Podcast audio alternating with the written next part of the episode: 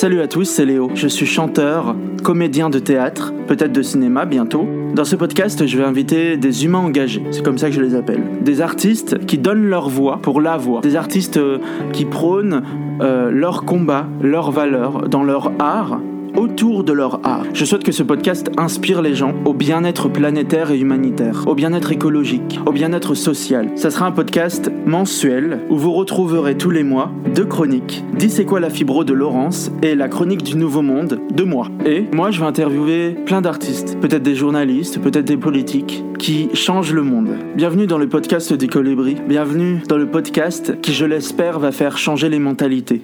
Bienvenue dans cette nouvelle ère et bonne écoute. Comédienne, chef de projet, metteuse en scène, féministe et humaniste engagée, mais aussi étudiante, elle fait partie de la troupe Théâtre étudiant de Paris 8, TEP 8, qui lance un appel à projet pour, le, pour la fête de théâtre universitaire à l'Université Paris 8 de Saint-Denis. Nous recevons ce mois-ci une amie, une camarade de classe, euh, Mélanie Schmidt, pour parler théâtre, mais musique aussi. Bienvenue à toi Mélanie et bienvenue à tous dans le podcast du Colibri. Salut Salut Est-ce que tu peux te présenter? Euh, Tu déjà pas donc fait euh, Non, moi je m'appelle du coup Mélanie, donc euh, je vais sur mes 25 ans. Euh, que dire de plus?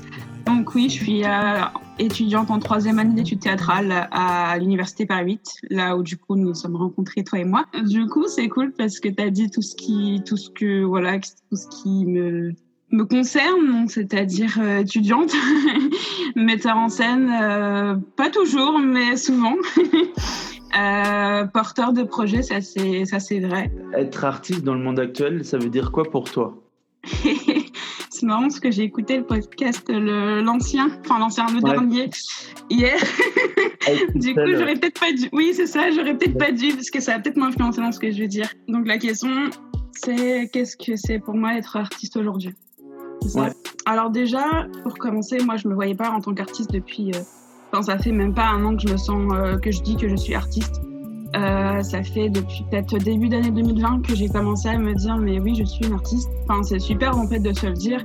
Qu'est-ce que c'est aujourd'hui d'être artiste bah, Surtout en ces temps compliqués? Pour moi artiste c'est croire en ses valeurs. c'est aussi mettre ses valeurs en avant dans, euh, dans des projets. Euh, c'est par exemple qui euh, je sais pas, quand on fait une mise en scène, bah, toute mise en scène est différente parce que le, metteur en scène, bah, il est différent, ce qui est logique. Euh, dans une chanson, c'est pareil, je vais pas interpréter une chanson pareil que, que toi, du coup, Léo. Je vais avoir ma personnalité dedans, je vais avoir, et pour moi, l'artiste, c'est avant tout avoir sa propre personnalité et mettre sa personnalité dans le projet. Crois-tu qu'être artiste, c'est être. Bah, du coup, oui, tu le crois qu'être artiste, c'est sa personne, ses combats, ou alors il faut s'en cacher? Non, il faut pas s'en cacher parce que sinon on n'est que nous. Et si l'artiste n'est pas lui, bah, son œuvre, il n'est pas, il est pas indemne. Il y a quelque chose de faussé, en fait. Et moi, j'ai pas, enfin, en tout cas, en tant qu'artiste, j'ai pas envie de fausser, en fait, euh, ce que je fais. Ce que je fais, j'ai vraiment envie de le faire et j'ai envie de le faire avec moi, Mélanie. Et je me découvre en plus, c'est ça qui est bien, c'est que malgré le, fait que je vais avoir 25 ans, euh, bah, je me découvre, je me déconstruis, je me reconstruis. Il y a des mots que je déconstruis, que je reconstruis, et ça, c'est vachement. C'est cool de se dire euh, tout ce qu'on m'a appris avant, bah, c'est peut-être pas vrai en fait. Et c'est peut-être à moi de chercher la vérité, ma vérité en tout cas. c'est beau. Euh, un artiste doit-il être forcément humaniste? Pourrait-on redéfinir le terme humaniste Ça fait très longtemps que j'ai pas eu ce terme. quand tu parles du fait que que l'humanisme pour toi, c'est de travailler aussi pour les autres, c'est ça? Et que ce mm. soit pas juste que pour toi, bah, c'est sûr qu'être artiste, c'est euh, avant tout travailler pour soi. Mais en fait, moi, si je fais euh, une mise en scène ou que je suis comédienne, euh, alors oui, je travaille pour moi, je suis comédienne pour moi parce que j'ai envie d'éprouver ce que je ressens sur scène. S'il n'y a pas de public, il n'y a pas de spectacle. Aujourd'hui, on le sait.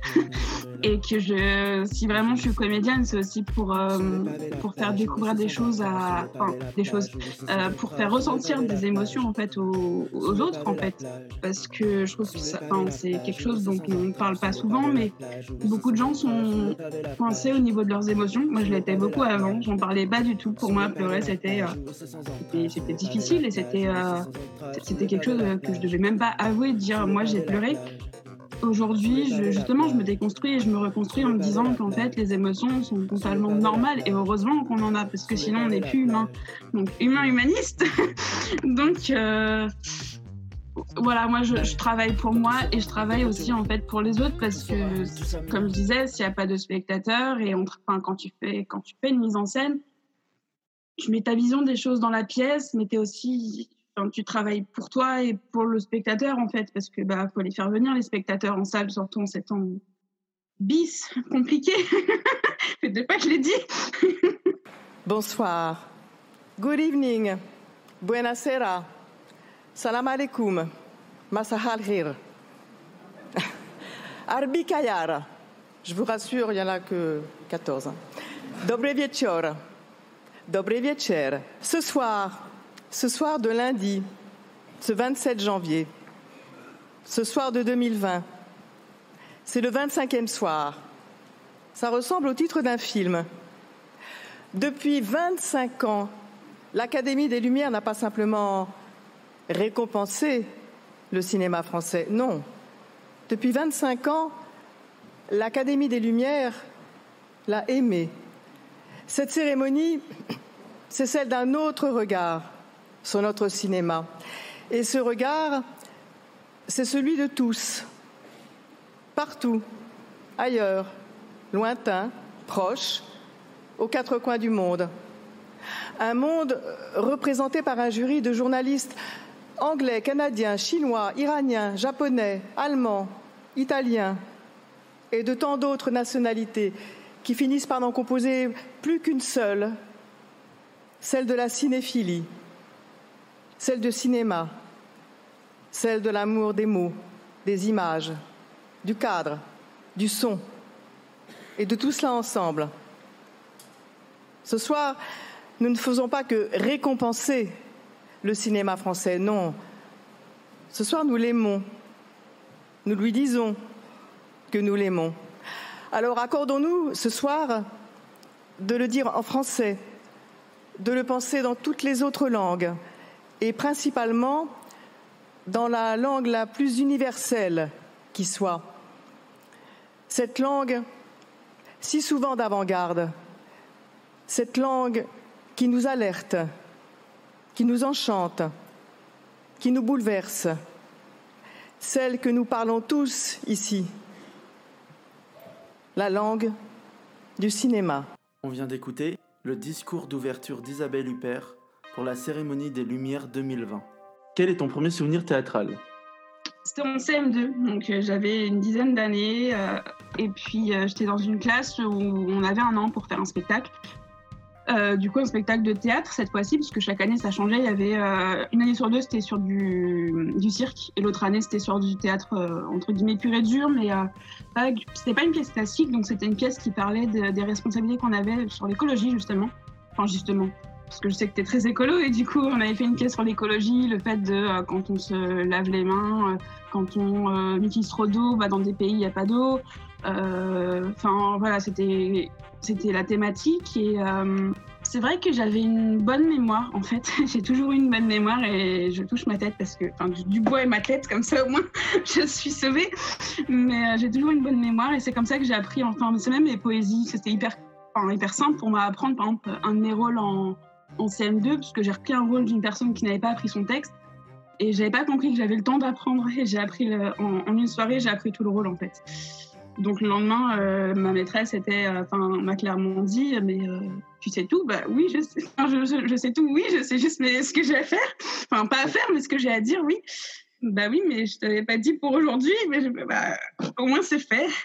Du coup, voilà, c'était une première expérience, je pense, enrichissante, qui m'a permis au moins de, de voir que j'étais capable d'apprendre. Enfin, surtout à l'école, on apprend que pour apprendre. Bah là, c'était pas que pour apprendre, c'était aussi pour, euh, bah, faire plaisir à ses parents, euh, pour faire euh, ce plaisir à, nous-mêmes aussi. Monter sur scène, c'est dire qu'on est capable. Enfin voilà, il y avait plein de valeurs aussi qui étaient vachement importantes hmm. à développer déjà à cet âge-là. Peux-tu nous parler de la fête de théâtre universitaire qui va se passer à l'université Paris 8 à Saint-Denis, normalement si tout se passe bien. Euh, en quoi ça consiste et pourquoi euh, ce festival existe? Alors, la fête du théâtre universitaire, elle existe depuis maintenant six ans. en tout cas, c'est la sixième année. Mmh. elle a été initiée du coup par Théâtre de Paris 8 pardon, je répète, théâtre étudiant de Paris 8. je vais pas un peu trop vite. Euh, donc, euh, cette idée, elle est née en fait parce que euh, bon, l'association est née grâce à Kelly Mesino et à Natacha Morley, donc deux étudiantes qui étaient en L1 théâtre. et elles se sont aperçues que malheureusement, quand on était en L1 théâtre, c'est qu'on n'avait pas de on avait des cours pratiques, enfin elles avaient des cours pratiques, mais euh, il n'y avait pas de possibilité de restitution de travail. C'est-à-dire que tous les gens qui avaient eu des euh, cours pratiques pourraient en fait euh, se, dire voilà, on voit aujourd'hui et on fait toutes nos toutes nos restitutions du cours quoi. Ce qui, est, ce qui est important aussi, parce que c'est vrai que quand on parle de restitution, ça veut dire qu'on n'a pas travaillé juste pour un cours et juste pour une note. On a aussi travaillé pour montrer ce que le cours nous a donné. Euh, et puis le faire voir aussi à un public, en fait, à un autre public que les personnes qui sont, euh, qui sont avec nous. Il y avait un autre terme hein, pour ce festival à, l'époque, je crois que c'était la fête du département théâtre, quelque chose comme ça. Mais pour les termes, je suis pas sûre à 100%. Au fur et à mesure des années, en fait, c'est devenu euh, la FTU, donc fête du théâtre universitaire. Donc là, par exemple, il y a un appel projet pour juin prochain. Euh, il y en a pas la projet qui a commencé il y a une semaine. Donc, c'est euh, des compagnies qui auraient au moins une personne dans leur euh, compagnie qui aurait, qui serait en fait étudiante ou étudiant, qui pourrait du coup se dire voilà, j'aimerais passer les auditions. Donc, donc voilà, il y a quand même des auditions, il y a une présélection d'abord, il y a des auditions. Enfin, moi en tout cas, j'ai fait partie du jury euh, cette année, du coup en, janvier 2020, avant, euh, avant tous ces toutes ces péripéties. Euh, et c'est vrai que c'est hyper professionnalisant en fait de voir bah, 25 groupes passer devant soi et de faire des choix sur des esthétiques, sur, sur plein de choses. Ce festival aussi, c'est c'est un lieu de partage parce que euh, on offre la possibilité du coup à ces compagnies de, pouvoir jouer. Euh, ce qui est pas facile en fait, euh, déjà en temps normal, surtout quand c'est pas des compagnies professionnelles. Donc c'est un festival qui se déroule sur deux jours. Voilà, il y, a une buvette, enfin tout est gratuit en fait, la nourriture est gratuite, les boissons sont gratuites. On prône surtout en fait le fait de vouloir jouer. Euh, le fait d'être euh, original, le fait de juste, en fait, le plus important pour nous, c'est une compagnie, enfin, ce serait des compagnies qui, euh, qui ont l'ambition de jouer, qui ont peut-être des difficultés parce que c'est pas simple, parce que c'est compliqué de gérer un groupe, c'est compliqué de gérer une compagnie, parce que c'est compliqué tout court, en fait, de, d'être une association. où nous, théâtre, théâtre étudiant de Paris 8, du coup, on joue à chaque festival. Mm. Euh, la prochaine édition, celle qui devait avoir lieu cette année, normalement aurait lieu le mois prochain, pas le mois prochain encore, mais enfin voilà. Donc euh, aurait lieu euh, le 14 et 15 janvier. Du coup voilà, normalement avec les, tout ce qui est, tout ce qui est de la crise sanitaire. Pour l'instant, on nous a pas dit que c'était pas faisable, donc voilà, il y aura, enfin voilà, les jauges sont réduites de spectateurs, mais si on peut faire une fête du théâtre universitaire à Paris 8 deux mois après un confinement euh, de la fac, justement, ça peut être euh, vraiment bien, même si les jauges sont réduites, c'est tant que le public est là et on a envie de trouver du public et on a envie que ça se passe parce que c'est hyper important.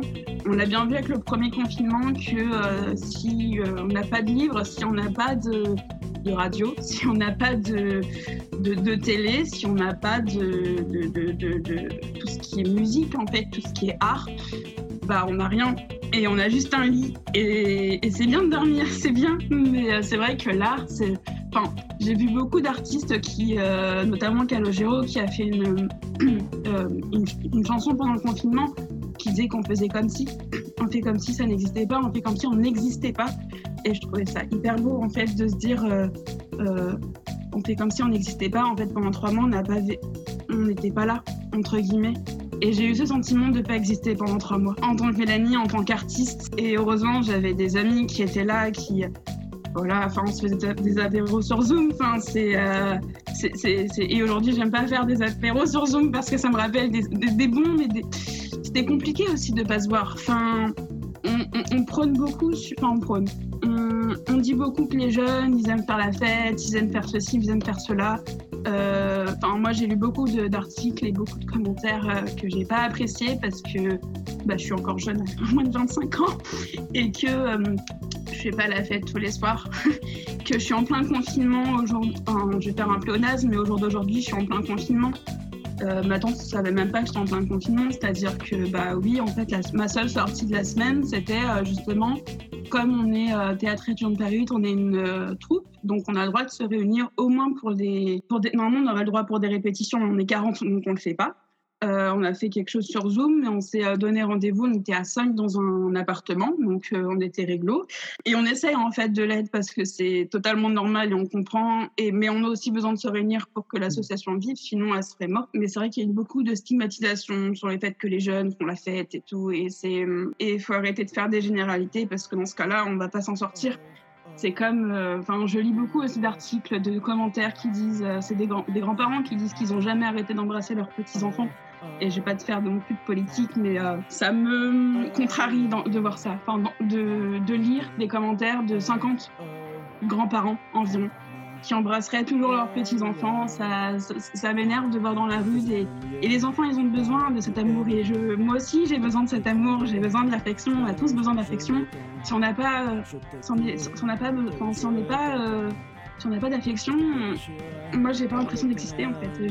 Si je reçois pas un câlin de quelqu'un et juste un câlin, je demande pas qu'on m'embrasse euh, sur les pieds, je sur la joue, sur la bouche, sur les yeux. Je veux, je, veux, enfin, juste un, c'est vrai, un, corps à corps, enfin, genre juste un corps à corps avec les têtes, un, un d'un côté, un de l'autre, il n'y a pas de moyen de se contaminer normalement. Bon, le risque zéro, hein, j'espère, mais non, mais c'est, enfin, je trouve ça ultra important. Enfin, moi, je suis hypersensible en plus, donc j'ai besoin de ce contact, euh, de ce contact humain, en fait, parce que sinon, je suis pas, je, je suis pas, je suis pas là, je suis pas en vie, je, je me sens pas exister. Et pourquoi vivre si on ne sent pas exister? Euh, Quel est le futur projet théâtral, à part, euh, le, à part la fête euh, du théâtre universitaire de TEP8 TEP8, c'est Théâtre étudiant Paris 8. Futur projet, c'est. Bon, déjà, c'est. Bon, à part la FTU, du coup, il y a aussi la FTU 2021 qui devrait arriver au mois de juin. Du bois, encore une fois. on espère que ça va se faire et qu'on va pouvoir faire la fête du théâtre. Les projets, c'est pour pour l'instant, c'est vrai que c'est un peu, c'est pas arrêté parce qu'on est toujours là, mais c'est vrai que les projets, c'est compliqué d'en avoir parce que euh, bah, tout est fermé au niveau théâtre. Toutes les choses qu'on pourrait faire euh, ne peuvent pas se faire parce que, par exemple, on est censé avoir des, ateliers mensuels de juin, enfin du mois de, janvier, pardon, au mois de juin, un peu avant juin. C'est pas possible de les faire pour l'instant. C'est pas possible. Enfin, c'est possible de les peut-être s'en parler, de, de, de, se dire on pourrait, on pourrait, mais euh, on ne peut pas s'avancer, on ne peut pas savoir si, euh, on ne sera pas déconfiné le 1er décembre et reconfiné après les fêtes de fin d'année, nous les étudiants surtout. Euh, parce que je sens que ça va être le cas. Euh, voilà, je vais passer ma dernière année universitaire chez moi. c'est comme ça. je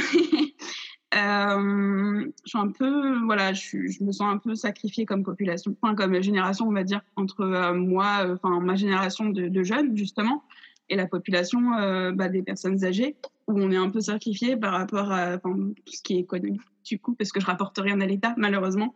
Mmh. Euh, je suis boursière, donc justement, je, je prends des caisses de l'État.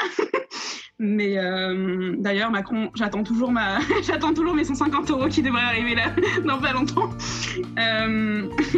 J'avais dit pas de politique. Les projets sont, sont, un peu compliqués en ces temps, en fait, parce que justement, en plus, on est un groupe, on n'est pas juste cinq, quoi. On est euh, cinq, euh, on est six dans l'organisation de, Théâtre étudiant de Paris 8.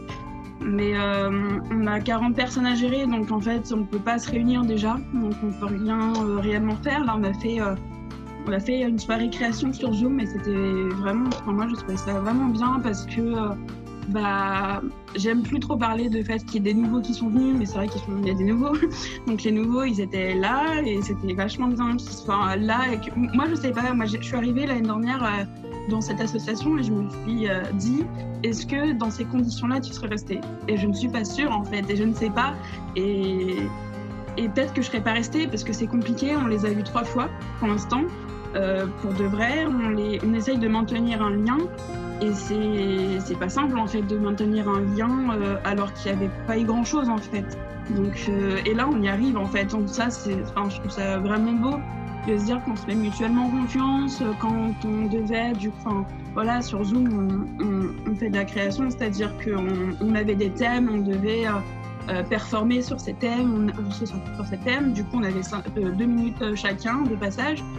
Et euh, il y avait des belles choses qui, qui, ont été faites malgré euh, ce médium et malgré euh, le fait qu'on ne soit pas côte à côte. Et c'est vrai qu'il y avait beaucoup de choses qui tournaient autour du manque bah, de, des autres, en fait, du manque de contact. C'est triste et on espère bientôt se retrouver. On attend bien sûr qu'on puisse le faire au niveau de l'université, mais on espère réellement que ça, se, que ça va se débloquer et qu'on va pouvoir faire ce qu'on aimerait faire pour l'association.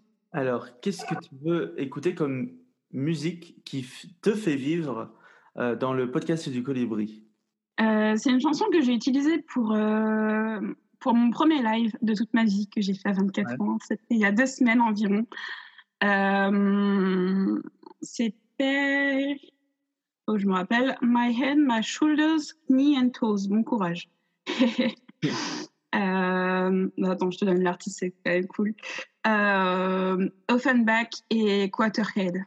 I feel it in my head, my shoulders, knees and toes, my bones, your music gets me through the highs and lows. My head, shoulders, knees and toes, my bones, you're keeping me from feeling all alone. I've been praying to a thousand different stars, to a thousand different arms, till I found you.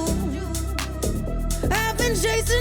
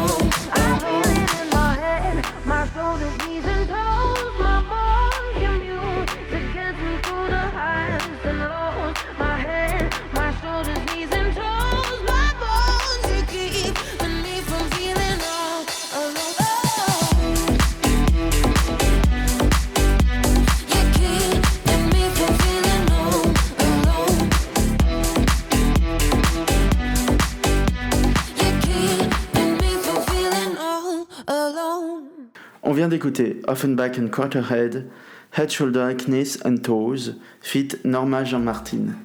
Pardon pour les anglophones. Les projets, vous en avez quand même euh, avec la troupe euh, étudiant euh, de Paris 8.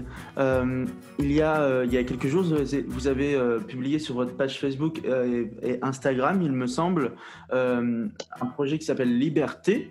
Alors, c'était présenté comme une exposition. Est-ce que tu peux nous, nous parler de, de ce projet-là? Bah justement, comme je parlais de maintenir un lien, bah, ça fait écho en fait à ça, c'est-à-dire que nous, on s'est demandé qu'est-ce qu'on pourrait faire euh, sans les faire, euh, sans, qu'on se voit en fait, parce qu'on on n'a pas le droit entre guillemets. Non, on va retirer les guillemets, on n'a pas le droit de se voir. Euh, donc on s'est dit qu'est-ce que nous on peut faire, qu'est-ce que nous on peut se permettre de faire, et puis le médium Zoom est revenu. on était un peu réticents quand même à se dire, bah ça nous faisait repenser au premier confinement c'était compliqué, c'était pas simple de créer dans ces conditions-là. Mais on s'est dit, c'était important de le faire, donc donc voilà. Et puis on s'est dit, ce qui pourrait être bien, c'est que deux fois par semaine, on donne un thème et un moyen, donc un médium, par exemple, enfin un médium, pas forcément un médium, mais par exemple une vidéo, ou ça peut être une photo, ou ça peut être, et du coup on choisit en fait le thème, nous en termes d'organisation, on dit par exemple la première c'était euh, liberté et photographie, mm. donc c'était assez libre en fait en soi, juste il fallait une photo. Bah, d'ailleurs, il, euh, il y a la photo des bougies avec euh, c'est la vidéo enfin c'est un, extrait c'est une image une capture d'écran euh, de, de, la vidéo euh, avec laquelle tu as participé à mon clip de la révolution de la danse. Oui. Parce que pour moi cette photo elle est super belle. Je l'ai fait pendant pendant le confinement. Parce que c'était aussi une époque où le soleil se couchait et c'était beau.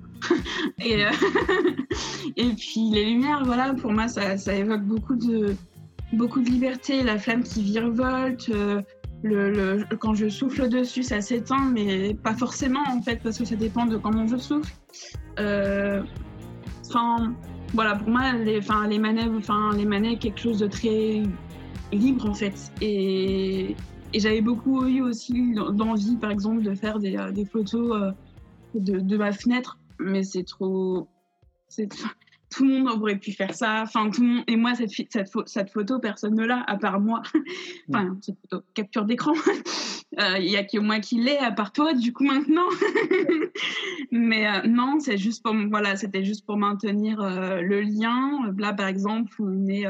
je spoil un peu, mais on est sur le thème de. donc, on doit écrire trois lignes environ sur le thème ouverture. Donc, voilà, donc on, mettra ça aussi. Du coup, c'est vrai que c'est marrant que tu parles d'exposition parce que je le voyais pas ça comme ça. Et puis, bah, c'est super en fait de se dire que chacun le voit un peu euh, comme il veut. Et puis surtout se dire c'est une exposition. Je me dis ah j'ai participé à une exposition. Je suis, encore plus artiste que je que je ne l'ai dit. Ça c'est super. tu parles euh, du confinement beaucoup et c'est normal. Hein. Qu'est-ce qui t'a apporté artistiquement à toi toute seule? Le premier, il m'a apporté des choses artistiques. Enfin, au niveau d'artistique, euh, bah, du coup les médiums, les médiums m'ont changé pour les cours parce que j'avais pas cours.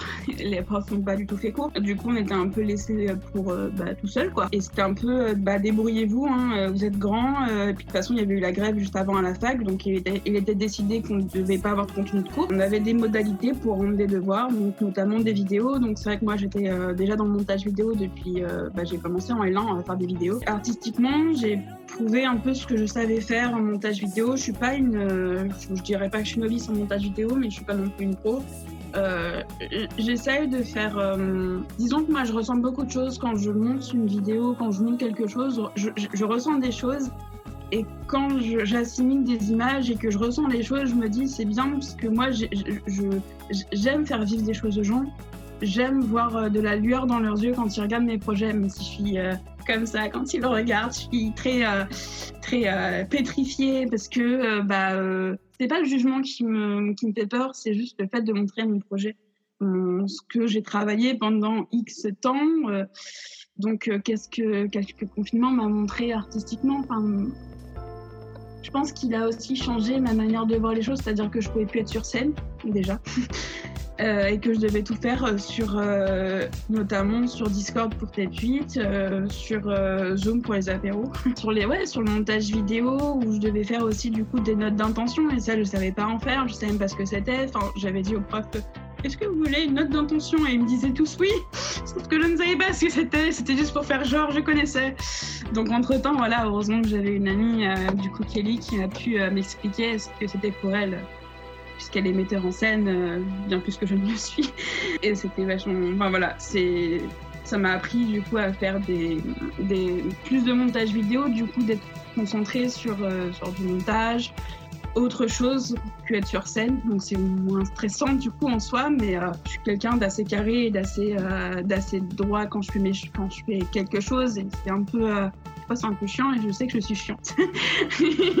c'est un fort caractère quand, quand c'est euh, pour les devoirs ou des... quand j'ai des idées qui ne sont pas forcément euh, enfin, prises ou quoi que ce soit. C'est vrai que je, suis, je me défends beaucoup sur euh, mes projets parce que c'est un peu mes petits bébés. on part à Conflans-en-Jarnisy rejoindre Laurence pour sa chronique Dit c'est quoi la fibro? Elle nous parle d'handicap, d'acceptation et de toutes les choses qui tournent autour de cela. Salut à tous, c'est Laurence pour notre petit moment dit c'est quoi la fibro Je suis passé un peu vite la dernière fois sur le fameux parcours du combattant dont tout le monde parle, car je voulais vous exposer euh, ma situation dans sa globalité. Ça fait un peu plus de dix ans que je souffre euh, quasi au quotidien de douleurs musculaires, articulaires, de fatigue et de migraines à répétition, d'insomnie. Peut-être que j'en oublie encore, mais c'est tout ce qui me vient pour tout de suite. Je ne me souviens plus trop dans quel ordre c'était, mais j'ai passé tour à tour tout un tas d'examens afin d'éliminer toutes les maladies que mes symptômes auraient pu confirmer. Des prises de sang, des radios, des scintigraphies, analyse d'urine, EMG, scanner, IRM, tout cela n'a rien montré de particulier. Jusqu'au jour où mon nouveau médecin traitant m'a redirigé vers le centre antidouleur de Metz. Je rentrerai un peu plus dans les détails dans le prochain épisode. A très vite et n'oubliez pas, si vous avez des questions, n'hésitez pas. Bisous à tous.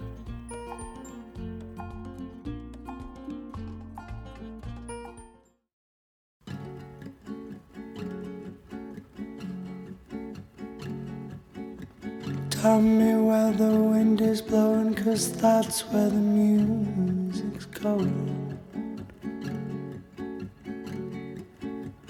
You are my big dark blue, and I wanna swim all around you.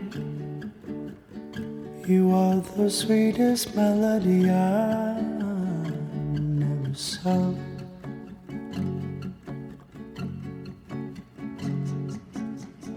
I feel like I know you, but you're just a ghost to me. And when I sit beside your shadow, somehow it comforts me. You are the sweetest melody I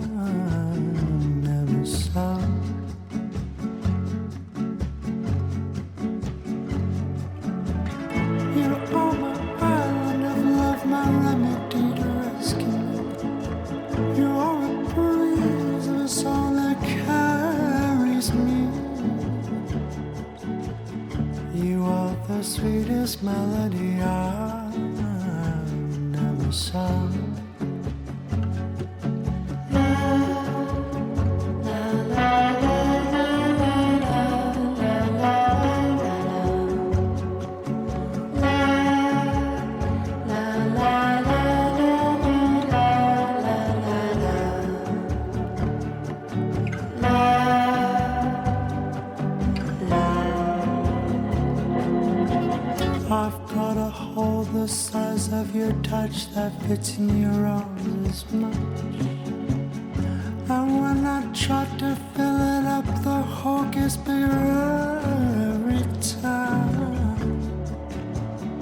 You are the sweetest melody I've ever saw.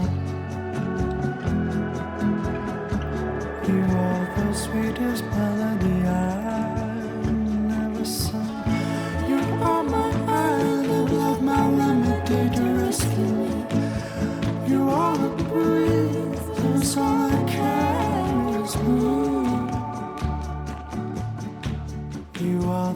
sweetest melody I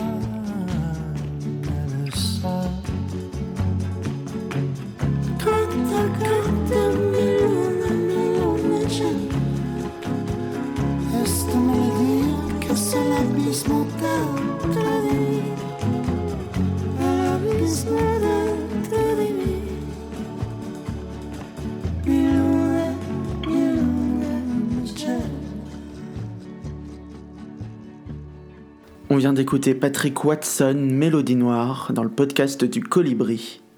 Quelle est la manière dans l'atelier théâtre d'aborder le théâtre avec les personnes qui n'en ont jamais fait? Bah déjà, il y a une prise de... On ne peut pas en fait faire un atelier sans connaître réel, enfin pas réellement, mais sans connaître les gens qui y sont, d'où ils viennent. C'est-à-dire que euh, Là, sur les personnes qui sont arrivées, il y en a beaucoup qui viennent de, de L1 Théâtre, en fait, parce qu'on a, fait, euh, on a fait beaucoup de promotions. Euh, malgré justement euh, qu'on était en pleine crise sanitaire et qu'on savait qu'on allait être 40. Donc on a fait beaucoup de... Enfin voilà, moi je suis allée être les après-rentrée des L1 et apparemment j'ai bien parlé puisque les gens sont là. Donc euh, et on, se dit voilà que les gens qui sont déjà en L1 théâtre, c'est peut-être parce qu'ils ont déjà fait du théâtre et puis même c'est pas un souci de pas avoir fait du théâtre. En fait, tout s'embrique en fait ensemble. Je vois même pas des... Il n'y a pas de différence entre quelqu'un qui... Enfin, moi j'en vois pas... Euh, je veux dire, euh, je pense notamment à une fille qui est avec nous depuis août. Donc, elle nous a rejoint en août euh, quand on faisait nos résidences. Donc, euh, elle s'appelle Eustacia. Donc, euh, elle vient du Brésil et puis elle voulait, elle voulait faire du théâtre. Elle en avait un peu fait avant, mais bon, le brésilien, je sais pas ce que ça donne. Du coup, voilà, elle voulait euh, pratiquer et euh, il y a quand même, il y a pas de barrière de la langue parce qu'elle parle très bien français, il y a aucun souci. L'approche, c'est, il y a pas, je vois pas vraiment d'approche parce qu'on est tous au même stade en fait. Et quand tout le monde, quand, quand, quand la direction est horizontale, quand tout est horizontal, personne se sent supérieur à quelqu'un en fait. Et comme on se sent jamais supérieur aux autres, et parfois on se sent même inférieur aux autres, mais que quand on fait des improvisations collectives, euh, moi je regarde pas qui, a, qui, était là, qui a déjà fait du théâtre, qui a pas fait du théâtre. Ah bah tiens, t'as fait du théâtre, donc je joue avec toi. On s'en fiche complètement en fait, parce que euh, on doit aller de toute façon dans la même direction à la fin de l'année. On doit faire un spectacle, on doit jouer ensemble de toute façon. Et c'est le plus important, c'est juste d'être ensemble, de jouer ensemble. Et nous, on, on regarde pas, enfin, moi en tout cas, je regarde pas forcément euh, quand je dis nous, hein, c'est. Mais là, euh, je dis je parce que j'ai pas envie de, parler pour d'autres personnes. Mais moi, je, dans l'association, je regarde pas qui a déjà fait théâtre, qui en a pas fait. Euh, ça veut rien dire en fait. Avoir, pour moi, ça veut vraiment pas vraiment dire quoi que ce soit. Parce qu'il y a des très bons comédiens qui ont jamais joué. non, mais c'est vrai.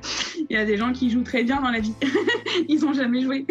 mais c'est comme ça c'est inné et c'est très bien pour eux. Et puis d'autres où ils ont joué depuis, enfin, ça fait 15 ans qu'ils jouent et ils trouvent pas de, de compagnie ou autre euh, parce qu'ils sont pas très, très bons. Après, euh, pour moi, il n'y a pas de bon et de bon non plus. Enfin, dans ce qu'on a pu faire en arpentage, toi et moi, on sait très bien qu'il n'y a pas de bons comédiens. Non, en fait, comme il y a une, une enfin, l'horizontalité est hyper importante pour nous. On est aussi très sur l'inclusion de toute personne. Euh, justement, enfin, moi j'ai une amie, elle s'appelle Lou, elle est en L3 avec moi. Elle, euh, elle, elle vient de, de Chine, du coup, donc elle est arrivée l'année dernière, donc on se connaissait. Et elle voulait déjà venir l'année dernière, mais euh, le problème c'est que euh, elle comprend très bien le français, mais elle a du mal en fait à s'exprimer en français. Et l'année dernière, j'avais déjà dit qu'elle pouvait venir, quoi. Donc euh, elle l'a pas fait, et c'était son choix, il y avait aucun souci. Et puis cette année, c'est vrai qu'on a mangé ensemble et un jour et puis euh, je discutais de tes tweets et puis je lui ai dit sincèrement ça pourrait t'aider toi et puis nous euh, on regarde pas euh, la nationalité de la personne on regarde pas justement si on peut t'apporter en fait justement le fait de parler plus bah ça peut être bien pour toi c'est bien pour toi c'est bien pour nous parce que nous on est vraiment ouvert à, toute personnalité enfin on n'est fermé à rien en fait il, enfin, je vais pas dire qu'il a de tout, mais en fait, la porte est tellement ouverte qu'il y a, enfin, façon de parler, mais que, que voilà. Et je pense que les gens se sentent bien, et enfin, en tout cas, ça se voit que les gens se sentent bien, et c'est, enfin, c'est bien parce que ça regroupe euh, toute classe sociale, ça regroupe euh, toute, euh, enfin, ça regroupe beaucoup de gens en fait qui devraient pas euh, forcément, enfin, qui se connaîtraient pas s'il y avait pas des tweets. Moi notamment, euh, si je rentrer dans tes tweets, euh, je me rappelle, il y a euh, en L1, je voyais, donc on avait Kelly, donc la présidente, qui était à l'époque, c'était des ans à l'époque, elle était tutrice et je me, je me rappelle que je la voyais de loin des fois et je me disais mais jamais je pourrais être amie avec avec avec elle parce qu'elle a une aura hyper forte, qu'elle est tout le temps joviale. Moi, L1, j'étais j'étais dans mon coin, je parlais pratiquement à personne. Euh, j'étais, euh, j'étais un peu coincée dans moi-même en fait, et, j'aimerais en fait moi pouvoir avoir cette lumière et, être toujours souriante enfin pas toujours, mais en tout cas euh, quand, quand, on voit que je souris, c'est que je souris, c'est que je suis heureuse et que, enfin bref, tout ça pour dire qu'on est, euh, on regarde pas euh, qui a déjà fait, qui a pas déjà fait. C'est vrai que c'est important. La, première fois qu'on se voit, c'est vrai que la, généralement les gens le disent, qu'ils ont déjà fait ou pas fait. Mais après, on regarde pas, on va pas dire ah mais ça tu sais pas faire ce que t'as jamais fait. Même moi, j'en ai fait, euh, je suis peut-être à 5 ans, on va dire. Il y a plein de choses que je n'ai pas fait. Il y a plein de choses que je fais encore mal. Il y a plein de choses que je fais bien, mais je, ne suis pas encore un, une artiste complète. Euh, je sais pas encore danser. je sais pas encore chanter. euh, D'ailleurs, il y a mon type qui arrive. Bon, non, non, mais voilà, c'est. Euh, on regarde pas en fait. Euh, enfin, on regarde. C'est important, mais euh, on prend pas. c'est pas. On met pas une réelle attention là-dessus en fait. On se retrouve dans la chronique du Nouveau Monde. On va parler aujourd'hui de la Convention citoyenne sur le climat. Qu'est-ce que c'est? En quoi ça consiste, qui l'a créé, c'est Cyril Dion. Tout de suite après ça.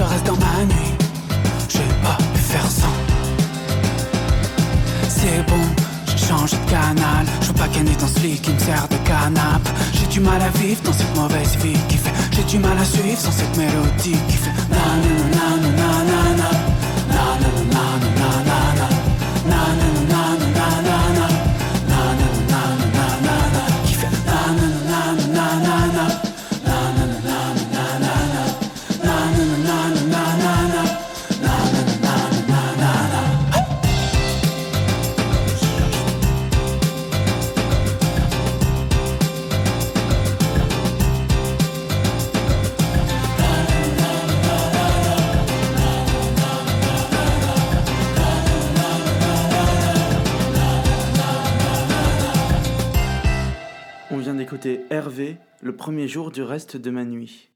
Aujourd'hui, on parle de la Convention citoyenne pour le climat. Qu'est-ce que c'est? Déjà, euh, c'est pensé par Cyril Dion. C'est lui qui porte euh, en premier ce projet, créé en octobre 2019, un peu avant. Euh, alors, qu'est-ce que c'est? En fait, au début, la Convention citoyenne pour le climat, elle a cherché des citoyens pour représenter cette convention. Donc elle a cherché 150 citoyens qui ont été votés. Euh, ils se sont réunis autour d'un même but, faire changer les choses au niveau écologique. Ils ont défini des mesures pour baisser d'au moins 40% les émissions de gaz à effet de serre d'ici 2030 par rapport à l'émission de gaz à effet de serre depuis 1990. La rénovation énergétique des bâtiments, à l'agriculture, aux mobilités, à la fiscalité écologique sont les clés de cette convention, mais beaucoup d'autres choses sont en jeu aussi.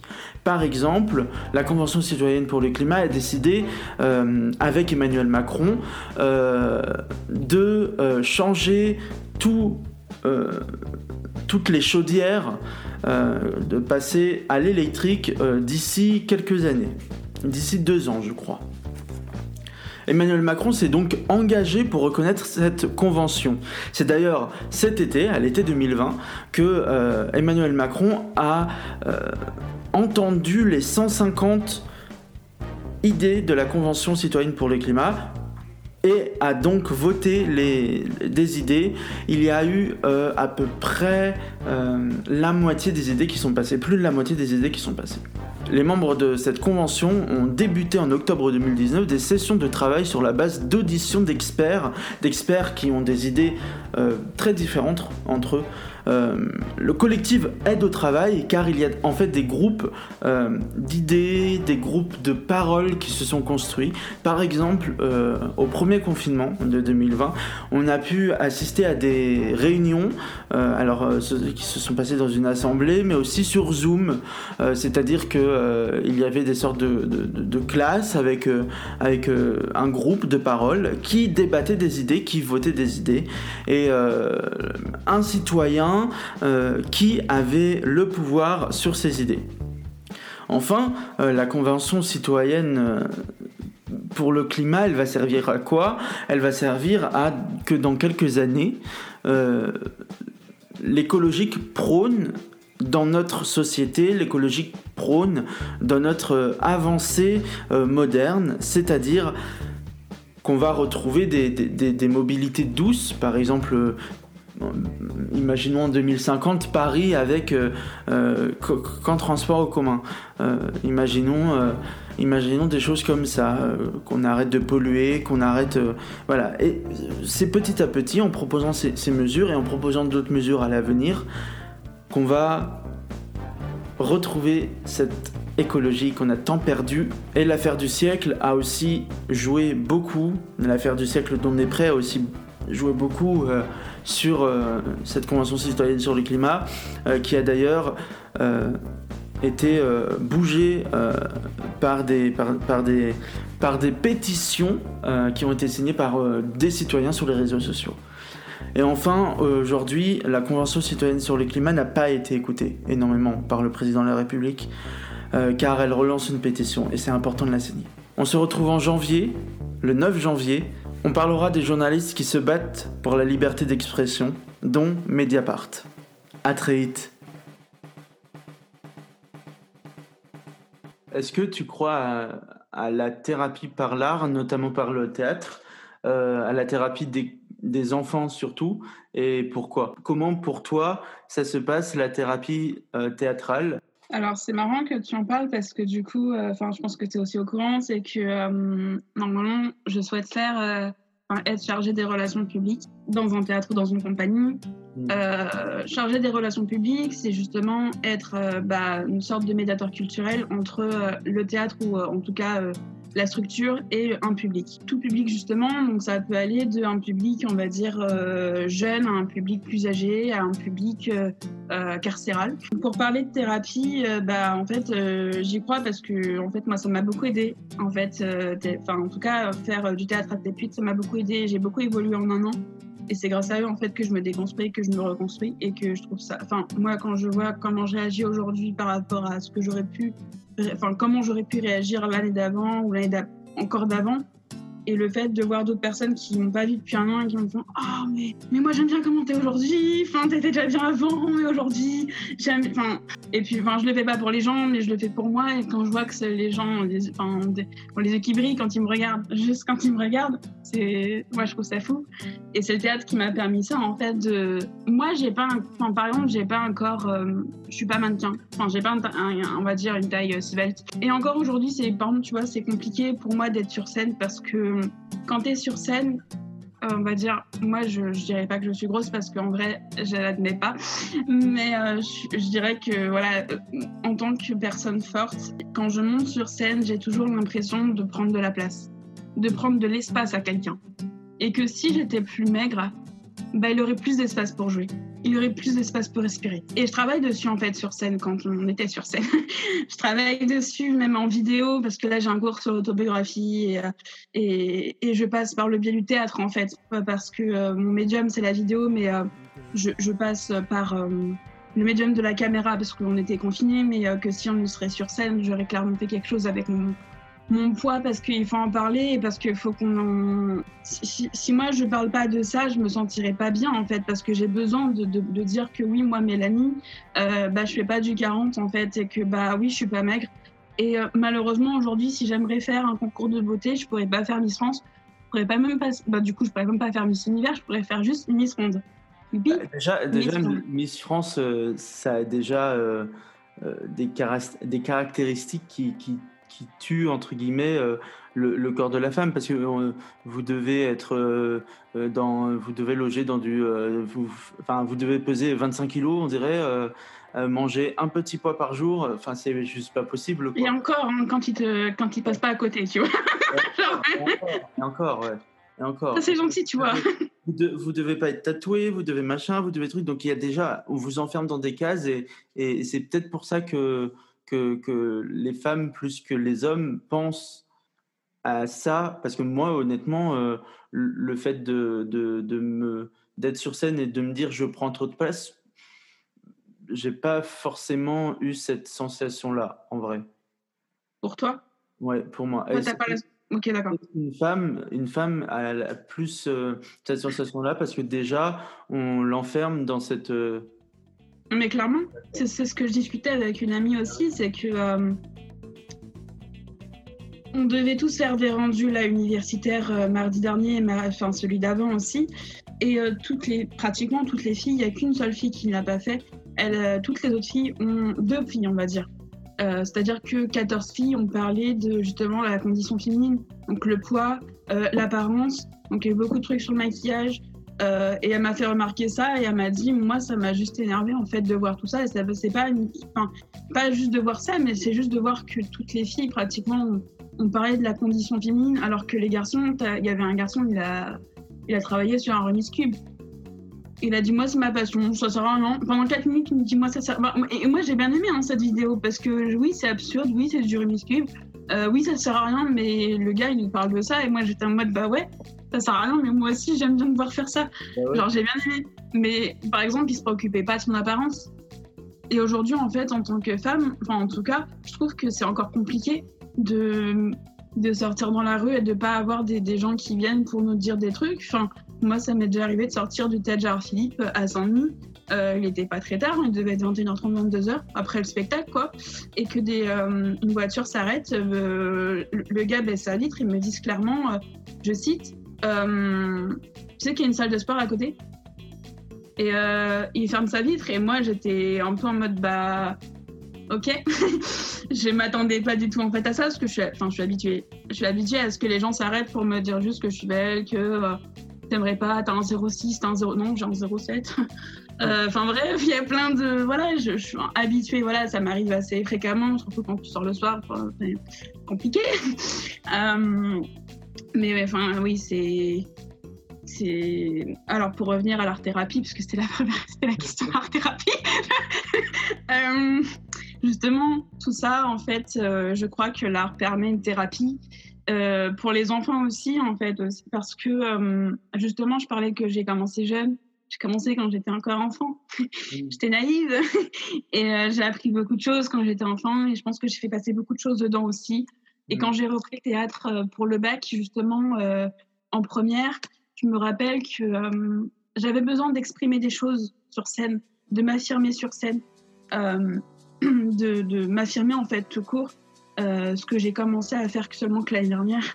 Euh, mais je commençais un peu déjà à le faire et à m'exprimer sur scène et à dire ce que je pensais. Et, et voilà, moi je trouve que c'est hyper important de, de, pouvoir se libérer, que ce soit par l'écriture, puisque l'écriture c'est aussi de l'art, et au moins se libérer. Et euh, surtout, on encore une fois, en ces temps compliqués, euh, je me suis mise aussi à beaucoup écrire, euh, enfin beaucoup à écrire sur ce que je ressentais parce que c'est hyper important en fait ce qu'on ressent et, comme je disais, je me reconstruis, me déconstruis, enfin me déconstruis, me reconstruis parce que justement j'ai besoin, moi Mélanie, de me dire pourquoi je ressens ça, pourquoi aujourd'hui je suis en colère, qu'est-ce qui me dit que je suis pas que, que, je suis pas euh, joviale, pourquoi aujourd'hui je pleure, pourquoi aujourd'hui euh, bah, je souris alors qu'hier je pleurais, qu'est-ce qui s'est passé entre temps, euh, qu'est-ce qui me rend heureuse aujourd'hui, qu'est-ce qui me rend qu'est-ce qui, qui fait qu'aujourd'hui je, vais sourire, mais euh, d'un sourire éclatant?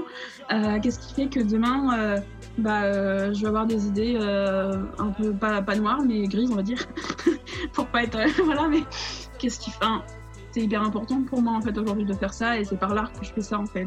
Et je trouve que c'est important aussi pour les enfants comme pour les personnes âgées dans les EHPAD ou autres, surtout en, période de, confinement. Ça c'est important qu'ils puissent avoir un échappatoire parce que pour moi le théâtre c'est vraiment un échappatoire où, je suis réellement moi-même en fait.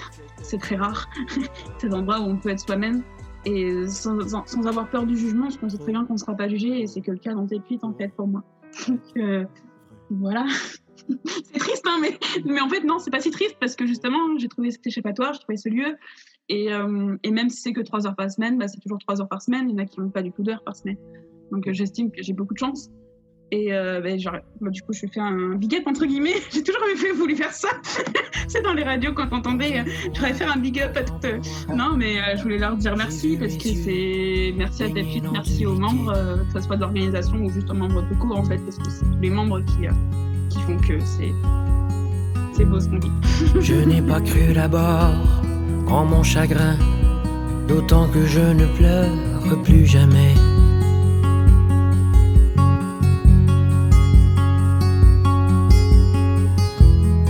Mais en fouillant juste un peu plus, j'ai trouvé des motifs bien assortis.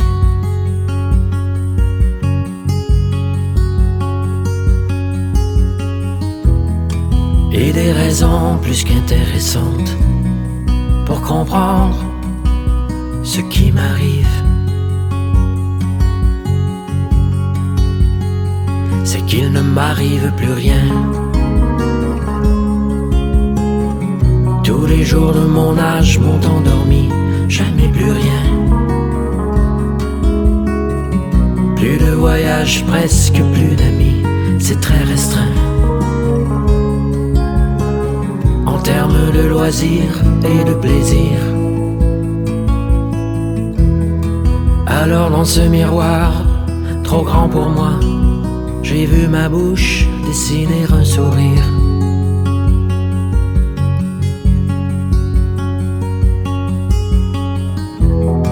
Je n'ai surtout pas cru en ma deuxième chance, d'autant que je ne gagne jamais à rien.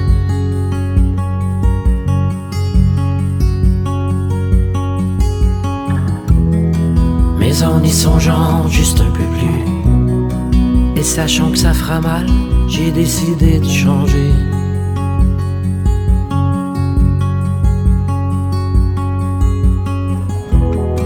Que peut-il se produire de pire que rien?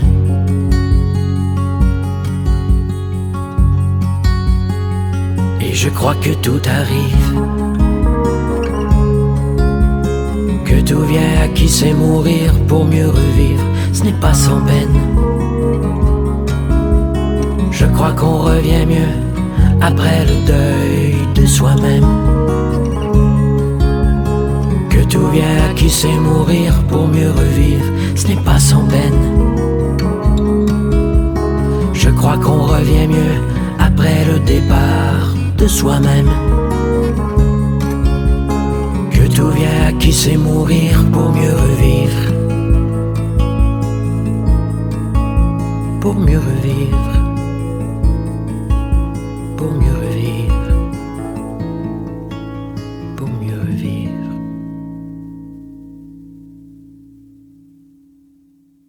On vient d'écouter Revivre de Daniel Bélanger. Dans The Beast, qui est une, euh, un projet euh, scolaire, si on peut dire ça.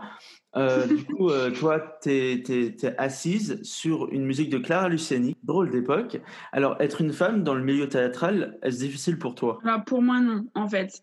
Parce que justement, j'ai trouvé le lieu où, où, je pouvais être moi-même et où je pouvais euh, faire ce que, que j'avais envie de faire, entre guillemets. Mais en fait, dans le monde du théâtre, oui, la, la, la, le, surtout, enfin, en fait, moi, ce qui, ce qui me choque le plus, c'est que, euh, par exemple, si j'avais envie de faire une pièce euh, de théâtre. Enfin, si j'avais envie d'être comédienne, je pourrais pas forcément. Enfin, je pourrais l'être, mais j'aurais moins de chances de l'être parce que je suis pas, je suis pas svelte. Et les personnes qui sont pas, qui sont pas, en tout cas qui sont grosses, on va dire, elles sont moins priorités. Enfin, elles ont pas la priorité entre guillemets parce qu'elles ont pas le corps. Enfin, elles ont pas le. Hum, elles sont pas à l'image de ce que le metteur en scène voudrait.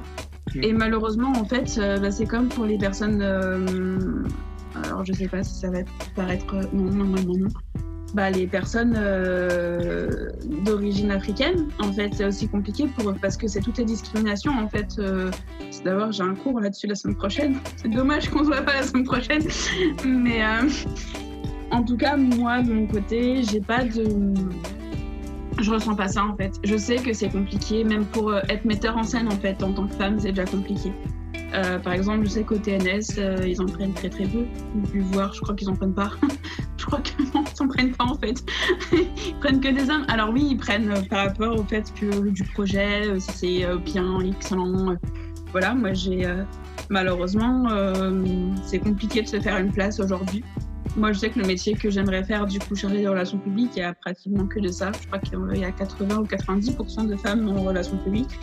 Je, vais prendre un peu de place dans ces pourcentages, du coup. Ça va augmenter le pourcentage. Même en études théâtrales, il y a beaucoup plus de femmes que d'hommes, en fait. C'est, voilà, c'est. Moi, j'ai pas l'impression, en tout cas, que, que ça soit compliqué pour moi. Après, je sais que ça l'est pour beaucoup. Pour diverses raisons, justement, parce que t'es pas, t'as pas le corps qu'il faut, entre guillemets. Parce que, euh, parce que, bah, parce que t'es, t'es noir parce que tu as des origines que les gens voudraient pas que t'aies, parce que, euh, euh, je sais pas, t'es trop petit. enfin, il y a trop de. Il y a aussi une forme de conformité, et c'est vrai que ça. Enfin, j'ai vu par exemple euh, The Greatest Showman, où Mm. en fait, c'est un homme. Enfin, je pense que beaucoup de gens l'ont vu, et c'est un homme en fait qui a l'idée de prendre des personnes totalement différentes et que les gens rigolent de ça en fait. Et c'est un peu ce qu'on faisait avec. euh, enfin, à Paris, j'ai vu ça en anthropologie cette année, c'est que euh, à Paris, en fait, on prenait des personnes, euh, des personnes d'origine africaine et on les faisait venir sur Paris. On en faisait des bêtes de foire en fait, et puis les gens venaient et puis ils les observaient dans des sortes de cages, comme si c'était des animaux, Euh, parce que bah oui, c'était pas commun d'en voir en France. Euh, mais je pense que quand on a été les chercher, c'était pas non plus commun de voir des blancs. donc, euh, voilà, donc c'est, voilà, toutes les, il y a beaucoup de discriminalité, enfin, de discriminalité encore euh, dans le monde du théâtre et dans le monde du spectacle en général en fait. Et j'espère que ça, qu'un jour en fait, bah, ça changera, tout simplement. Qu'est-ce que ça veut dire pour toi être colibri? Dans ce monde d'aujourd'hui, ce que j'essaye de faire, c'est déjà d'être moi. Et c'est très compliqué d'être soi parce que, euh, bah, tout à l'heure, je le disais, c'est que moi, j'ai que trois heures où je peux être réellement moi-même, où je peux parler de tout ce que je veux, où je ne serai pas jugée, où, euh, et je peux pas être moi-même euh, à d'autres moments, malheureusement, en fait. Et j'essaye, en fait, de l'être de plus en plus parce que j'ai pas envie de fausser, j'ai pas envie d'être fausse et j'ai pas envie d'être hypocrite et j'ai pas envie de de pas être moi justement. Et moi ma part aujourd'hui, c'est que c'est vrai que hum, par exemple, je disais que ça faisait moins d'un an que je commençais à dire que j'étais euh, artiste. Ma part entre guillemets de Mélanie, c'est euh, c'est toutes ces vidéos que je fais, c'est toutes ces toutes ces choses pour lesquelles je, revendique en fait euh, beaucoup de choses en fait, que ça soit du féminisme, que ça soit du juste le fait d'être moi en fait, parce que j'ai besoin aussi de m'affirmer. J'ai besoin d'affirmer qui je suis, de dire que je suis totalement normale, complètement banale, comme dirait Edith Preto, mais complètement banale aussi.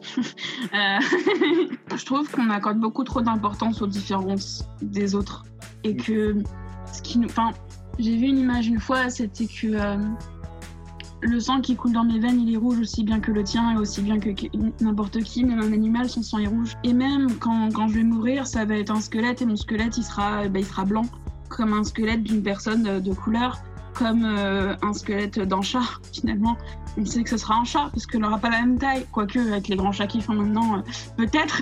Mais ma part d'aujourd'hui, ce que j'apporte aujourd'hui, je pense, je vais pas apporter quelque chose au monde pour l'instant, j'apporte mes petites, mes petites recherches, mes petites, euh, mes discussions que j'ai, euh, le fait de parler avec d'autres gens, de tout et n'importe quoi sur euh, justement tout ce qui est discrimination, tout ce qui est, c'est hyper important en fait de parler de tout ça et de de de pas laisser le monde en fait partir en vrille. Je, je je sais pas vraiment en fait si j'amène quelque chose, si je si je donne une part mais en fait, je, prône et j'ai envie et j'ai- besoin d'être moi. Hum, Voilà, la moi d'aujourd'hui qui te parle, Léo, c'est pas la moi de demain, c'est pas, c'était pas la moi d'hier. J'ai changé et on change tous les jours. Et, et ça aussi qui est beau, c'est qu'au fur et à mesure, on change et que, et que je me vois évoluer du haut de mes 24 ans. Je, je vois que comment j'ai grandi. Hum, Ça va. J'ai pris un mètre depuis que j'ai un an. Je sais pas si j'avais une part, mais tout ce que j'ai envie, moi, en fait, c'est c'est d'exister, de me sentir exister en fait, et de continuer d'exister, et de sentir qu'on existe toujours. Ça fait beaucoup. Déjà. On passe à la playlist engagée de l'invité. Une chanson écolo, une chanson politique, une chanson féministe, etc. etc. La chanson la plus politique que tu connaisses? Tous les cris des SOS de Balavoine.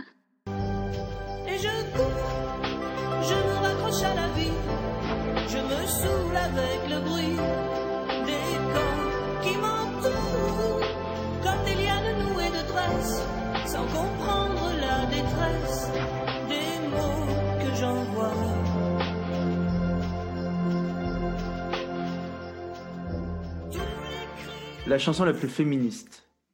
Euh, bah, du coup, Clara Luciani, droit d'époque. toi, tu marches même pas droit. T'as l'allure de ton père, les cheveux en arrière. T'as pas l'air, t'as pas l'air, t'as pas l'air d'une femme. D'une femme. Euh, la chanson la plus écolo que tu connaisses. J'ai trouvé hier, était trop bien. Green Team, les enfants du monde, que j'ai bien aimé.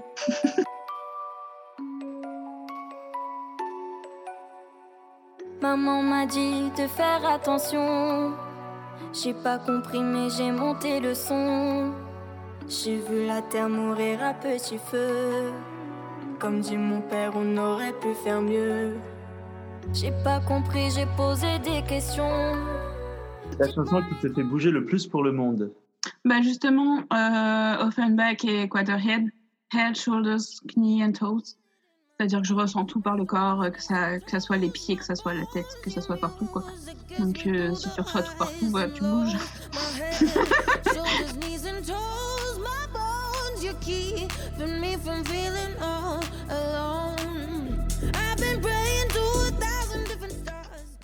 Et euh, la chanson qui t'inquiète le plus sur l'état de notre monde. Là, tu me poses une colle. Euh, c'est surtout les chansons de rap en fait qui me...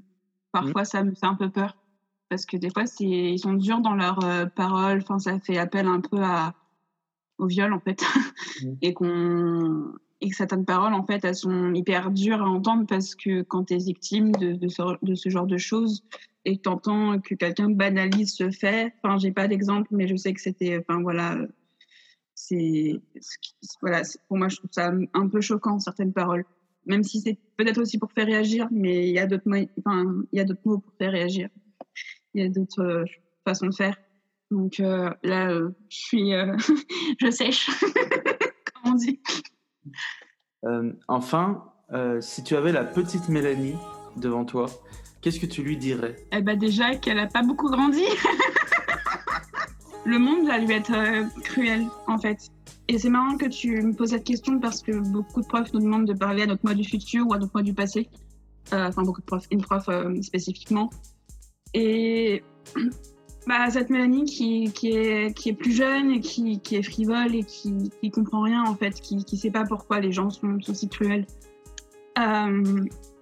À cette Mélanie, je lui dirais que le monde va être cruel avec elle, que les gens vont être cruels, qu'elle a pu voir l'humanité pendant très longtemps, mais qu'un beau jour, elle va rencontrer euh, une association qui va, euh, qui va lui montrer que l'humain, c'est pas juste ce qu'elle a vécu, que l'humain, c'est avant tout euh, vivre ensemble, accepter l'autre comme il est, que c'est des valeurs qu'elle avait déjà en fait, mais qu'elle avait oubliées parce que c'est, enfin, cette Mélanie, elle, a été euh, meurtrie en fait par son passé et elle essaye en fait, euh, elle a toujours essayé d'aller de l'avant malgré euh, tout ça et, elle a essayé en fait d'aller vers les autres et quitte à en fait se manger en fait euh, bah, quitte à se manger en fait des remarques sur son physique justement, quitte à se manger des choses comme quoi que c'était une transsexuelle juste parce qu'elle portait des pantalons.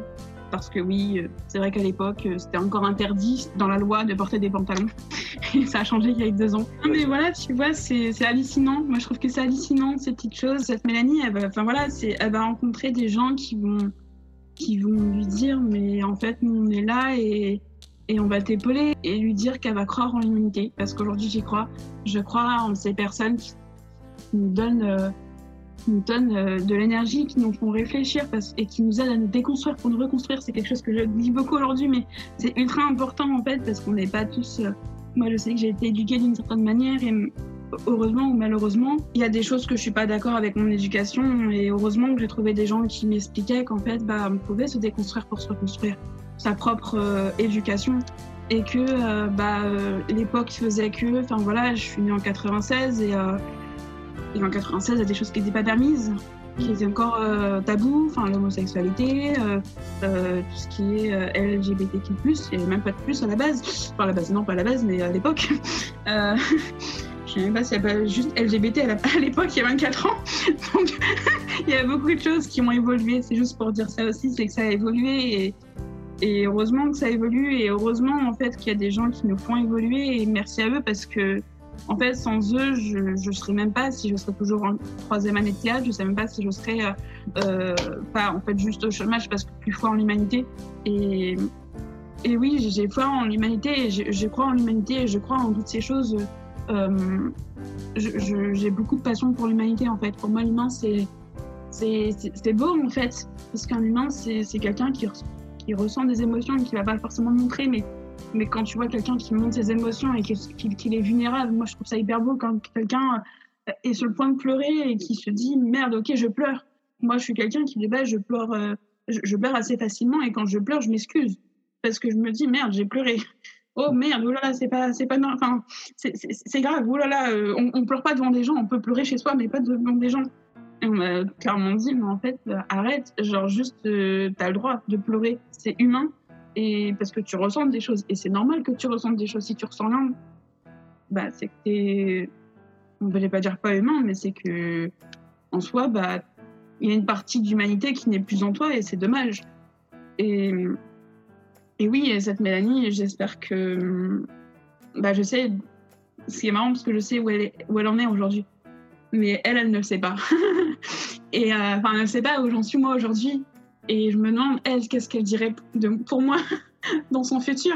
Qu'est-ce qu'elle dirait? Est-ce qu'elle dirait que la vie est belle? Parce que, voilà, elle, elle saura pas, par exemple, qu'elle aura des parents qui vont divorcer. elle saura pas que. Euh, euh, enfin, plein de choses, en fait. Elle, elle comprendra pas. euh, Enfin, elle saura pas pour le, cor- le coronavirus. Enfin, ouais, le coronavirus. Elle saura pas pour toutes les maladies qui arrivent. euh, Pour, euh, je crois qu'à l'époque, il n'y avait pas encore de pavière. enfin, si, mais pas autant que ça. Euh, Enfin, bref, il y a plein de choses qu'elle ne, qu'elle ne sait pas et c'est normal. Et je lui laisse son insouciance parce que c'est important qu'elle garde son, insou- son- cette insouciance et qu'elle profite. Ah oui, une chose, qu'elle profite bien de ses parents. Parce qu'un jour, il est trop tard. voilà. Merci beaucoup pour ce mot de la fin, Mélanie. Merci beaucoup à tous les auditeurs du podcast du Colibri. Et euh, je te souhaite de très bonnes fêtes parce que nous sommes en décembre. Voilà, ça fait. Le Père Noël va arriver. J'espère qu'il va me porter beaucoup de cadeaux malgré Voilà. le Covid. Parce qu'on m'a dit qu'il était malade du Covid, le Père Noël. donc, j'espère qu'il va vite se rétablir. Par contre, j'ai pas de cheminée chez moi, Père Noël, toujours. Donc, ouvre la porte. T'as toutes les clés, on m'a dit. Donc, Merci beaucoup d'avoir, euh, de t'avoir prêté au jeu du podcast du Colibri. Merci infiniment. merci à toi. Merci beaucoup. Merci à toi. Merci à tous de nous avoir suivis dans le podcast du Colibri. Merci à Mélanie d'avoir été présente avec nous, euh, enregistrée pendant le confinement sur Zoom. Je vous laisse en chanson avec le titre d'Isia Sentier. À très vite et prenez soin de.